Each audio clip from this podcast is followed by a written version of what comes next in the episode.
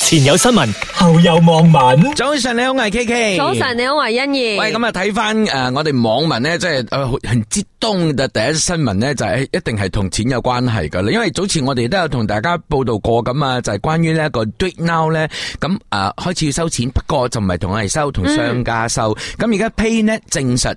Do It Now 二維碼支付咧，十一月一號開始咧向商家徵收呢個交易費嘅。係誒、呃其實佢係講誒之前呢，其實有個商家折扣率就係 MDR 啊，係就有個補貼。咁十一月一號咧，呢、個補貼正式就結束啦，所以咧就要同商家 charge 錢。咁、嗯之前有啲報道咧，可能係混淆咗嘅，好多消費者都覺得哇，我用 Do It Now 我要俾錢啊，其實唔係，而家係同商家收錢，即係用呢個 Do It Now 嘅服務嘅商家，你要誒收一啲 percentage 咁咯。 系，即係其實係诶、呃我我哋咧再 clear 啲嚟講咧，就之前我都有講過，诶、欸、touch 高原來都有收錢嘅，咁但係嗰個情係咁樣啊。如果你係攞嚟俾錢嘅話咧，俾诶、呃即係你買嘢俾錢俾商家嘅話係冇嘅。咁啊、但係如果轉帳咧，其實我哋反而係诶、呃超過五千 ringgit 嘅支付诶、呃需要支付五十 percent 嘅呢個費用，咁只不過係轉帳嘅啫。咁 touch 高都係一樣嘅喎，即係你超過咗一千蚊係咪？咁你可能就係嗱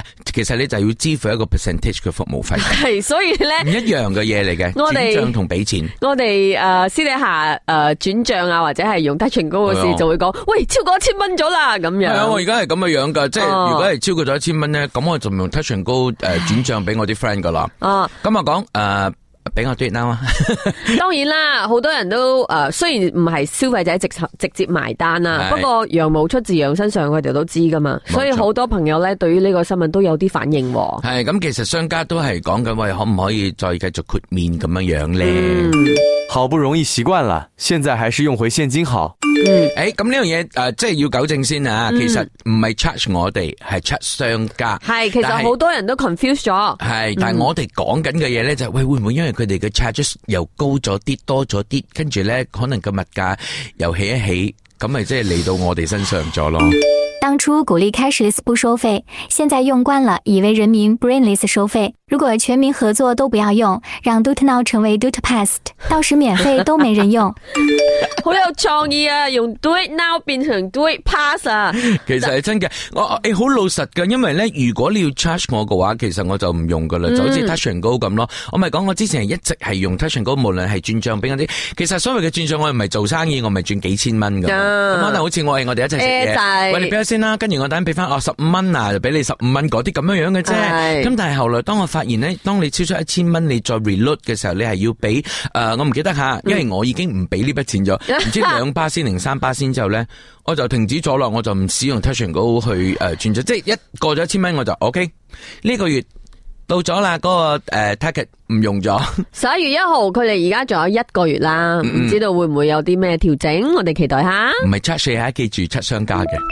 前有新聞，後有網民。我發現呢一樣嘢啊，即係頭先你一嘢咧拍低我哋嘅誒講嘢嘅成個過程咁 樣咧，跟住兩我哋兩個講嘢好大聲啊。好鬼大聲啊！真係完全唔使咪啊！我但哋真係係朝早就係咁噶嘛。係啦，好我哋精神啊！你要 appreciate 我哋啊喂！我哋四點幾起身嘅人仲咁精力充沛嘅。 Yeah 不過咧，诶、我哋诶唔需要 appreciate 我哋咧，就係同你講你會被罰款呢樣嘢啦。哎呀，呢個我都係啱先知啊！原來如果你唔好好地照顧你嘅居住環境，係要被人罰款冇噶。錯，話說有一位咧喺班丁嘅大概三十歲嘅男子啦吓，因為咧佢個屋企前边啊嗰啲野草係瘋長啊，個報道係講緊嗯瘋狂地生長咁樣啦，咁咧就被罰款一百五十 ringgit 或者監禁三日啊哦佢。係抵出咗一九七六年地方政府法令第七十四條文，就係讓你嘅住家處於一個惡劣嘅環境，好多係野草係會俾诶、呃即係推時停俾你呃诶罚罚单噶吓。冇錯，咁所以嗰兩日嘅呃市政廳咧，通過诶 Facebook 咧就發布咧發布呢一件事咁樣，嗯提醒大家唔該吓，保住住處嘅乾淨同埋整潔啊！因為咧你自己唔介意啊嘛，但係你會俾令即係令到你嘅鄰居或者當地居民咧造成困擾。好簡單嘅，如果你話野草叢生嘅話，啊係咩咧？蚊蟲一定多噶啦。係咁啊啊。分分鐘等緊咧會匿埋一啲唔知乜嘢蛇啊，咁咪好驚啊我哋睇呢個相真係有啲誇張啦，係佢完全係好似一間屋喺個森林嗰度咁啊，咪簡直就係一間係冇人住嘅屋咁樣。係咯可能佢中意聞嗰陣草嘅味道。哇！一百五十块便宜过叫人处理，值得值得吗？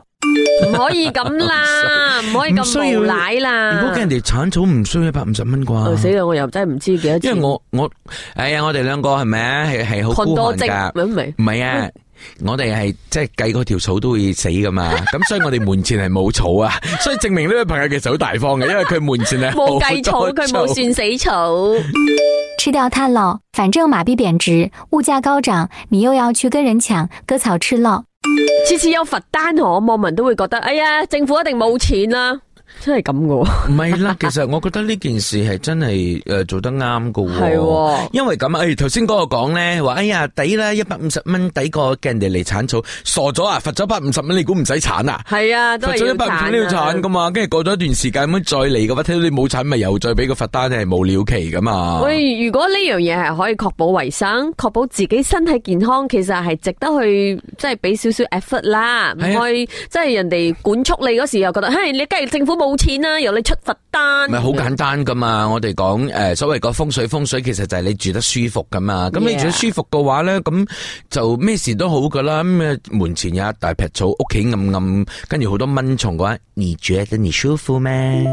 前有新聞，後有網民。我哋咧啱誒 send 即係誒做咗個 story 咁樣係嗯咧，就係錄低睇我哋講嘢個樣咁樣樣啊。即係其實大家可以去到我哋 Instagram 睇，我哋後來發現 咧，我哋兩個講嘢真係中氣好大夠聲啊。，好大聲，有我 feel 到咧，我電話喺度拍緊嗰時，佢係震緊嘅，因為我直頭擺喺張個台面啊，所以震 啊。系啊，所以快啲去睇下我哋嘅 Insta 啦吓係，DJKK Wong 同埋 Cheryl Lee 咁樣樣。 Yeah 咁啊，即刻要睇翻網民诶诶，誒即係好多反應嘅呢個新聞咧，就係講緊阿公回去攔路回 來，一睇呢個標題咧就知道應該就係講緊董馬啦，係嘛？系。啦，华总总会长邓书吴天全呢就呼吁政府啊全面正视东马人民，即系我哋之前呢最高元首嚟，元首下嚟啊嘛，就有一个形式婆罗洲远征之旅个过程中呢，都会有好多民生嘅问题，所以希望呢喺下个月会提呈嘅年度 budget 入边，可以有更加多嘅拨款改善沙巴同埋沙拉嘅基础嘅设施。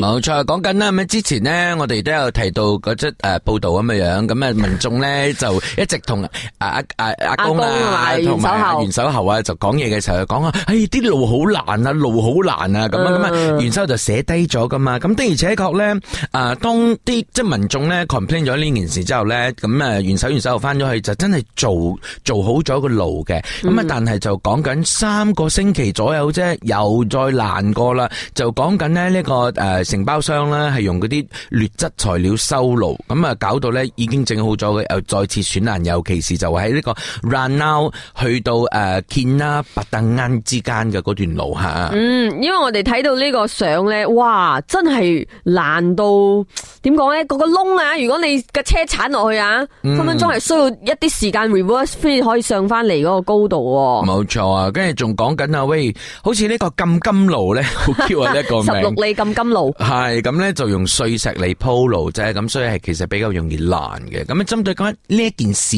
網民係點睇？建议苏丹们可以经常走遍整个马来西亚的路，好让工程部做工。哇，真係咁樣啊！嗯，大家都好忙下吓系。好忙好忙，因为要做片呢，做 片好多路啊嗰度有。冇错。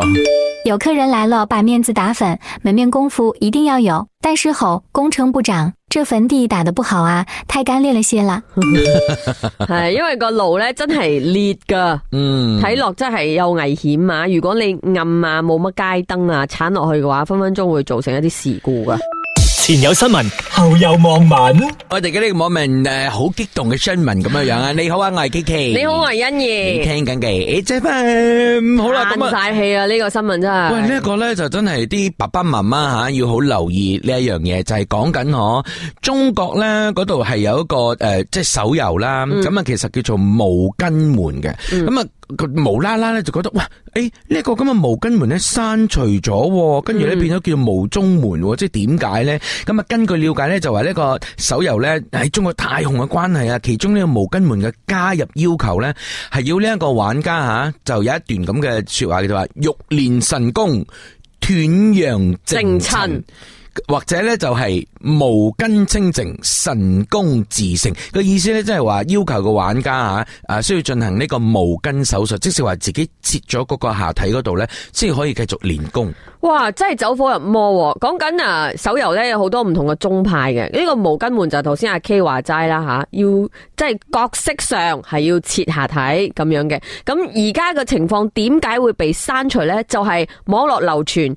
真係有人走火入魔到自宮啊！即係诶诶，自己切咗自己嘅下體，然後將張相鋪咗出嚟，先至會有呢、個點講呢？就係刪除嘅動作，因為實在係太令人太沉迷，同嗯埋、已經分唔清楚個界限，咩係 game，咩係真實生活，係因為佢哋以為真係要咁樣樣咧，先至可以 level up 啊之好類咁恐咯。怖啊！呢樣但即嘢。係我我哋咁樣聽係咪？因為其實唔係好關我哋事啊嘛。咁我哋就會諗到自然諗到周星馳嗰部電影咁樣樣咯，嗯即係咩誒咩若然自宮誒、呃未必成功咁樣噶 嗯嘛。其實咁我哋其實係當一個笑料咁樣笑，點知已經發生咗喺真實生活當中。咁而家你知啦，誒、呃馬來西亞我哋嘅誒電競咧，喂就喺亞運攞到銀牌喎。係咁可能有啲小朋友咧就覺得，喂不嬲我都係好中意玩呢一個誒手遊噶啦。 Game，嗯嗯咁而家我要將佢變成即係 yeah，我有個志願，我要代表馬來西亞咁樣。咁所以當然佢唔係錯嘅，但係身為家長咧，我我哋真係要一個非常之重大嘅責任，就係、我哋要俾佢懂得分清楚現實生活、真實世界同埋呢個遊戲，跟住咧就可能要喺呢方面啊，係有一個正確嘅思想，嗯，確定佢係 OK 咁樣先至可以俾佢繼續。即係 e-sports 就令大家大條道理可以往呢條路發展啦，係就係發展同埋走火入魔，好可能係一念之差㗎咋。係啊，辛苦你哋啦，家長們。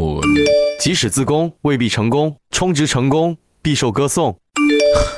因為即是話係要你俾錢啊嘛，打機都要要俾錢啊充值啊嘛。照这种逻辑走的话，就连武侠剧都得禁播，怕一堆高智商的看了下海去轻功水上漂。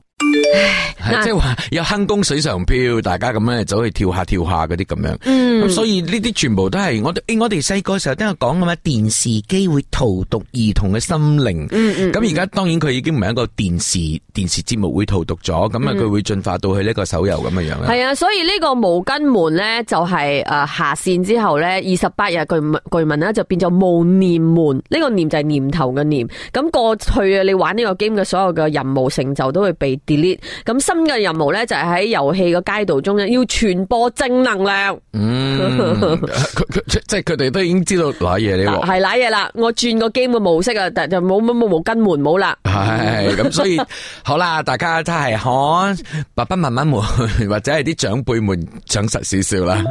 前有新聞，後有網民。